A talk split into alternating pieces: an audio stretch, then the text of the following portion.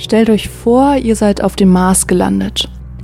Die erste Generation an Siedlern auf einem neuen Planeten. Kein Sauerstoff, kein Meer, keine Wälder und Temperaturen weit unter dem Gefrierpunkt. Ihr seid dabei keine Privatpersonen, die nur um ihr Überleben kämpfen, nein, eure Aufgabe ist es als Firmen, den Mars bewohnbar zu machen und damit zu einer zweiten Heimat des Menschen. Durch Terraforming. Das ist der Ausgangspunkt des Spieles Terraforming Mars, ein Strategiespiel für ein bis fünf Personen. Dabei gibt es drei Aufgaben. Erstens, erhöht den Sauerstoffgehalt des Planeten von 0 auf 14 Prozent. Zweitens, erhöht die Temperatur von frostigen minus 30 Grad auf 8 Grad. Und drittens, sorgt dafür, dass 9% des Mars von Wasser bedeckt sind. Das ist dann zwar immer noch nicht wirklich gemütlich, aber so wäre Leben möglich. Als Firmen müsst ihr dabei zwar gemeinsam arbeiten, um den Mars bewohnbar zu machen, ihr wollt aber natürlich auch eure eigene Vormachtstellung auf dem roten Planeten festigen.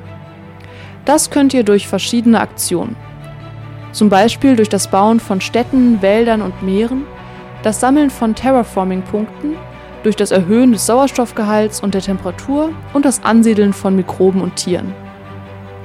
Dafür braucht es nicht nur Geld, sondern auch verschiedenste Ressourcen wie Stahl, Titanium, Hitze oder Pflanzen. Verschiedene Firmen können dabei mit verschiedenen Ressourcen besonders gut umgehen. Manche produzieren zum Beispiel schneller Stahl, dafür kriegt man am Anfang weniger Geld. Durch andere erhaltet ihr besonders schnell Pflanzen, habt aber weniger Energie zur Verfügung, um die Atmosphäre des Planeten zu erwärmen. Das Spiel Terraforming Mars ist dabei vor allem am Anfang ziemlich kompliziert. Ungefähr eine Stunde braucht man, bis man sich auf dem Spielfeld zurechtfindet.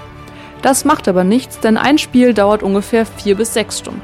Diese kann man zwar auf mehrere Tage verteilen, meine MitbewohnerInnen und ich haben das Spiel in den letzten drei Tagen allerdings dreimal durchgespielt. Denn die Zeit vergeht wie im Flug. Man muss während des Spiels dauerhaft am Ball bleiben, um die nächsten Spielzüge zu planen. Dadurch kommt selbst, wenn die MitspielerInnen mal wieder länger brauchen, keine Langeweile auf. Gleichzeitig ist das Spiel aber nicht so kompliziert und unübersichtlich, dass es anstrengend wird, sondern einfach fordert und Spaß macht. Weil es so viele verschiedene Möglichkeiten gibt, Punkte zu sammeln, ist dabei kein Spiel wie das davor. Alle Karten, Firmen und Aktionsmöglichkeiten sind dabei auch nach 15 Stunden Spiel und mehreren Runden noch nicht ausgeschöpft. Das einzige Manko des Spiels ist wohl, dass es unfassbar viel Platz einnimmt und dabei leicht Karten, Geld und Spielsteine verrutschen. Das nervt.